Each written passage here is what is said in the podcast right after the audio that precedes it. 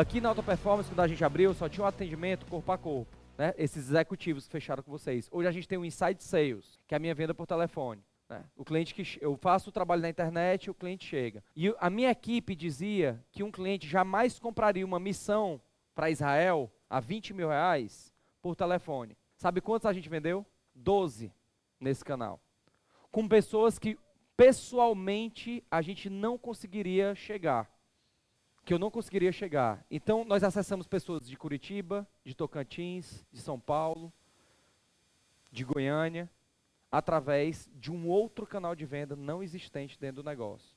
Quais são os ganhos que eu tenho na segmentação? Equipe direcionada, indicadores específicos, maior entendimento sobre a necessidade do cliente, mix direcionado, forma de pagamento específica, competição entre as áreas, menor dependência de faturamento de um canal específico, clareza sobre os concorrentes, porque os concorrentes aqui são diferentes, não são os mesmos. E eu começo a entender quem é o meu concorrente, de que tipo de cliente, é, margens diferenciadas, enfraquecer concorrentes participantes de maiores fatias do bolo do mercado.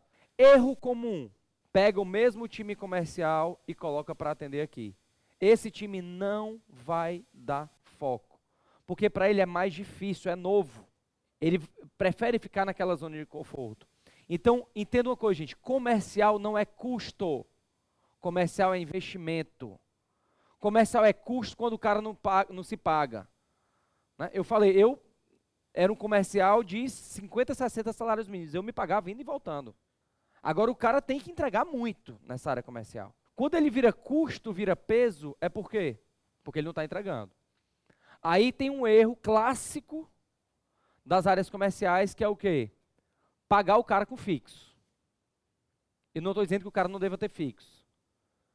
Que eu acho que o comercial tem que ter fixo. O que eu estou dizendo é que a remuneração dele não pode ser 100% fixa.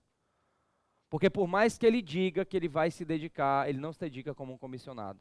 Ele tem que ter o comissionamento, tem que ter o bônus, tem que trabalhar em cima de produtividade. Comercial é produtividade. E o comercial que não se sente bem nesse cenário, muito provavelmente ele não é um comercial clássico. Tá? Porque o comercial da V, ele gosta dessa tensão da roda gigante. Sabe como é a roda gigante? Começa dia primeiro, sobe, sobe, sobe, sobe, sobe, sobe, trabalha, trabalha, trabalha, depois volta no dia 30, começa tudo de novo. Gosta de aventura. Agora, essa aventura dele proporciona resultados que ele vai ter que as outras áreas não têm. As outras áreas não têm. Essa variável dele pode dar-lhe uma condição bem melhor. Aí é conta. É conta. A conta que a gente tem que fazer dentro da empresa. Eu quero que você pense sempre de no que você tem hoje e no que você busca ter. Por exemplo, eu quero atender a pessoa física para uso próprio, já atendo? Sim ou não? Quero. Mas já atende? Ok, então atual. Eu quero ter revendedores pessoa física que revendam meu produto? Já tem ou quer ter? Esses têm metas específicas já? Ok, mas beleza, já já a gente chega lá. Ok. Eu quero atender uma PJ de pequeno porte para uso próprio? Ok. Quero ou já tenho? Já tenho. Ah. Um pequeno, uma pessoa jurídica de pequeno porte que revenda uma pessoa jurídica de médio porte para uso próprio, revenda, grande porte de uso próprio, revenda, governo. Marca um A e um D. Um A para o que você já tem, um D para o que você deseja, tá? Eu vou explicar todos, aí vocês vão marcando, tá?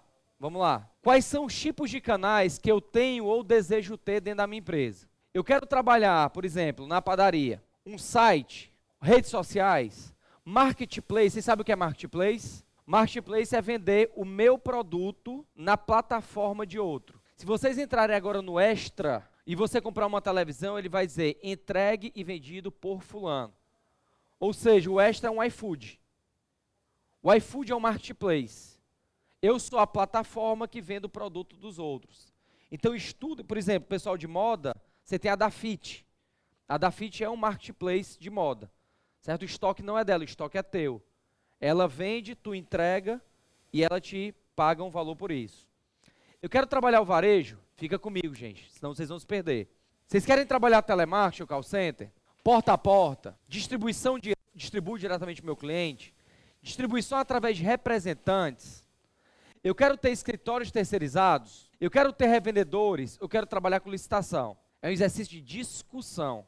Como é que vocês pensam em atrair o seu cliente? Eu quero atrair clientes para o meu negócio através de propaganda. TV, rádio, panfletos. Ou é o que eu faço hoje. Ou então através de propagandas de rede social. Ou através de indicações, parcerias, prospecção via telefone, prospecção via representantes, PAP, Story Story, que é o que? Uma loja dentro de uma loja. Né? Eu vou colocar a minha operação dentro de outras operações.